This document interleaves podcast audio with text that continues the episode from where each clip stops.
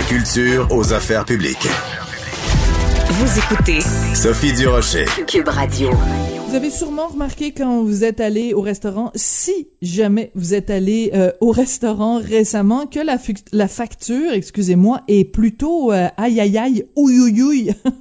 euh, donc, il y a vraiment un grand nombre de restaurants qui ont augmenté les prix, selon en tout cas une enquête qui a été menée par Achéri Mag. Et ben, justement, on va parler à l'éditeur fondateur de Achéri Mag, Robert Dion, que vous entendez vraiment très souvent sur les ondes de Cube Radio. Robert, bonjour. Bonjour Sophie.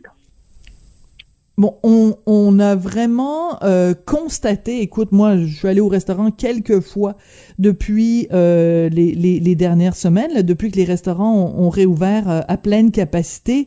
Écoute, c'est épouvantable. Une tranche de brocoli à 22 dollars. Non, mais c'est des prix complètement débiles. c'est quoi les résultats de ce sondage-là, Robert?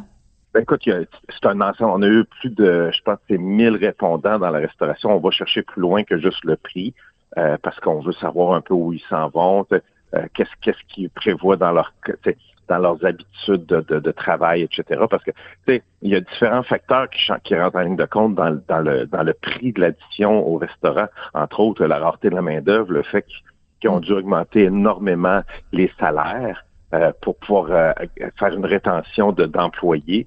Euh, après ça, on l'a pas vu additionner dans notre facture dans l'assiette depuis 20, 15 ans, je vais dire, mais l'augmentation du prix des propriétés et des taxes ben a eu un effet majeur sur la restauration. C'est pour ça aussi qu'on a vu énormément de restaurants déménager, s'en aller dans les secteurs où jusqu'à la rue Saint-Henri, puis Notre-Dame, puis monter en haut dans le Myland, puis s'en aller se décentraliser ou à Limoilou, si on parle de Québec aussi, ben des, restaurants dans des quartiers, ouais. C'est ça, puis ça se voit même dans les, plus petites villes, on va exploiter des, des, nouveaux secteurs justement pour pour créer de la restauration dans ce secteur-là. Puis la restauration est de plus en plus mobile.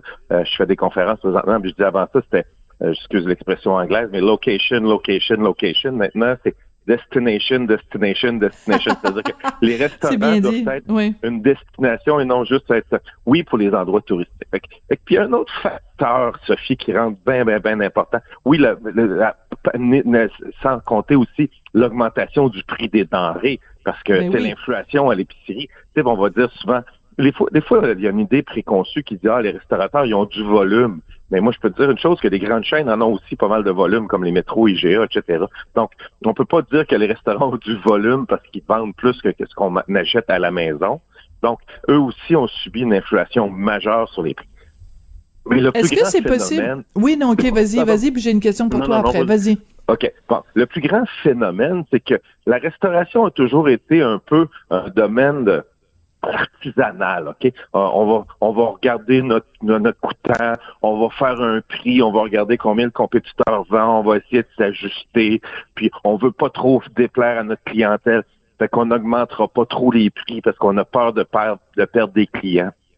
Cette philosophie-là de restaurateur est en train de changer parce que le restaurateur maintenant devient un entrepreneur. Il, il, est obligé maintenant de plus en plus à être aguerri organiser, avoir des outils pour compter. Et quand il se met à compter présentement, il réalise que ça fait des années qu'il vend pas assez cher. Bon, voilà. Alors merci, je suis tellement contente que tu le dises et que enfin on le dise clairement. C'est que les gens qui disent maintenant dans les restaurants c'est trop cher, en fait, ce qu'ils devraient dire, c'est enfin dans un restaurant, on paye le vrai prix. Et on n'a pas payé pendant toutes ces années le vrai prix. Hein? Pour résumer, finalement, ce serait ça. Tu, tu, tu me résumes facilement on a, euh, on a toujours essayé de, de, prendre du côté du client, OK? c'est correct, je veux dire, ça fait partie de la nature du restaurateur de vouloir plaire à son client, OK? Donc, il va essayer de s'arranger puis donner un petit quelque chose. Puis, tu sais, ça a toujours été dans leur nature. Maintenant, ils peuvent plus. Économiquement, ils peuvent plus. Mais d'ailleurs, on a toujours été un peu... Euh, si je prends le prix des chambres d'hôtel, tu as voyagé comme moi, Sophie, une chambre d'hôtel moyenne à Montréal, c'est 250, 300 pièces. Ben, si tu arrives à New York, la même chambre, c'est 450, 500 pièces.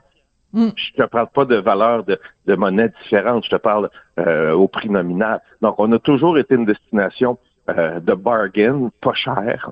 Euh, puis là, ben, maintenant, on est obligé de s'adapter au prix du marché. Oui, mais en même temps, Robert, le fait justement qu'on était, les, on, on l'a dit, ça fait des années qu'on le dit, euh, que les, les restaurants au Québec étaient vraiment pas chers. Le rapport qualité-prix était absolument fabuleux. C'est sûr que c'était pas le fun pour les restaurateurs parce qu'ils arrivaient pas financièrement, mais en même temps, c'était ça aussi le caractère attractif parce qu'il y aurait pas eu autant de gens qui venaient d'à peu près partout aux États-Unis puis même d'Europe euh, vers Montréal et Québec comme destination gastronomique si les prix avaient été les, les mêmes qu'ailleurs. C'est ça aussi qui nous a distingués. Donc, on a un petit peu... Euh, c'est la raison pour laquelle Montréal et Québec ont été mises sur la carte. C'est grâce à ces prix compétitifs aussi? Écoute, on a aussi l'avantage concurrentiel de notre monnaie qui est 20, 25, 30% moins dispendieuse que que, d'aller en Europe ou aux États-Unis. Donc, on a déjà un avantage concurrentiel important juste au niveau de notre valeur de notre mm. dollar. Donc, ça, c'est, oui, c'est un phénomène, mais aussi parce qu'on a des belles villes de diversité, euh, des, des produits tripants. Euh, on est, on est, une, on est une belle destination. Mais oui, effectivement, comme nous, comme consommateurs, si je vais manger au restaurant ce soir, faut que je m'attende à ce que ça me coûte jusqu'à, écoute, jusqu'à 30% plus cher. C'est beaucoup, beaucoup d'argent. Oui, c'est beaucoup. Alors, je te pose. Oui, on va choisir. C'est ça, mais c'est là, c'est parfait, ça. C'est qu'en fait, Robert, moi, la question que je me pose, c'est bon. Donc, ton, le sondage que vous avez fait au magazine euh, montre évidemment euh, la majorité des cas, évidemment, des augmentations. Ça peut aller de 10% ou, comme tu nous dis, 30% Est-ce que l'effet à long terme, ça va être que euh, les gens vont arrêter d'aller au restaurant ou simplement qu'ils vont mieux le choisir et que ça va devenir vraiment comme un événement. Alors qu'avant on allait peut-être manger au restaurant euh, je parle évidemment des gens qui en ont le moyen là. Je je prends pas pour acquis que tout, le monde, a les moyens d'aller au restaurant.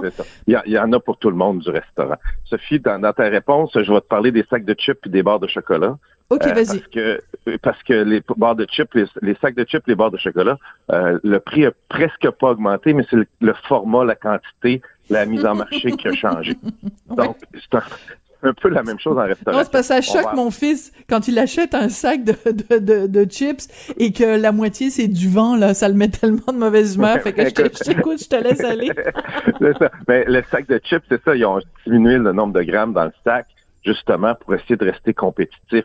Donc la restauration va s'adapter aussi sur les portions, les façons de mm. faire, la spécialisation, c'est-à-dire que le restaurateur va devenir un meilleur endroit de gestion. Il va choisir plus. Avant ça, il essaie de tout faire pour plaire. Maintenant, il va choisir ses batailles. Il va aller mm. sur des produits qui contrôlent les prix. Il, va être beaucoup plus proche de ses sous. Puis il va, puis il va, il va maximiser ses services pour essayer de séparer sa mm. facture sur différents produits, services.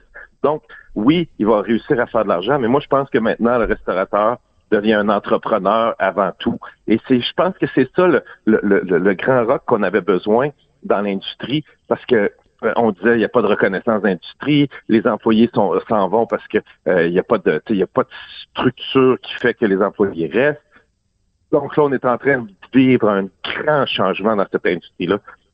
Bon, puis l'avantage, si je parle d'une chaîne, mettons, peu importe les noms des chaînes qu'on mm. va nommer, eux, ils ont déjà cet avantage-là. Ils, ils, regroupent, ils ont des, assurances groupes, ils ont le potentiel de louer des loyers moins chers, pas moins chers, mais mieux négocier des baux. Oui. Donc, les chaînes, eux, sont déjà très organisées. C'est pour ça qu'on on voit, écoute, des, des, des, chaînes comme euh, Salvatore, qui est une petite pizzeria, qui ouvre un restaurant par deux semaines présentement. Fait que c'est pas, tu sais, la, semaine passée, on a parlé de 3700 restaurants de moins euh, au Québec. Euh, c'est un peu une, une tu sais, une, c'est une partie de, la situation. mais il y en a pas tant que ça. C'est que tous les restaurants switch euh, ou redeviennent un restaurant. Un, lieu qui était voué à la restauration va rester un lieu voué à la restauration, Sophie. Donc, OK. on va se quitter là-dessus. Oui, on va se quitter là-dessus, euh, Robert.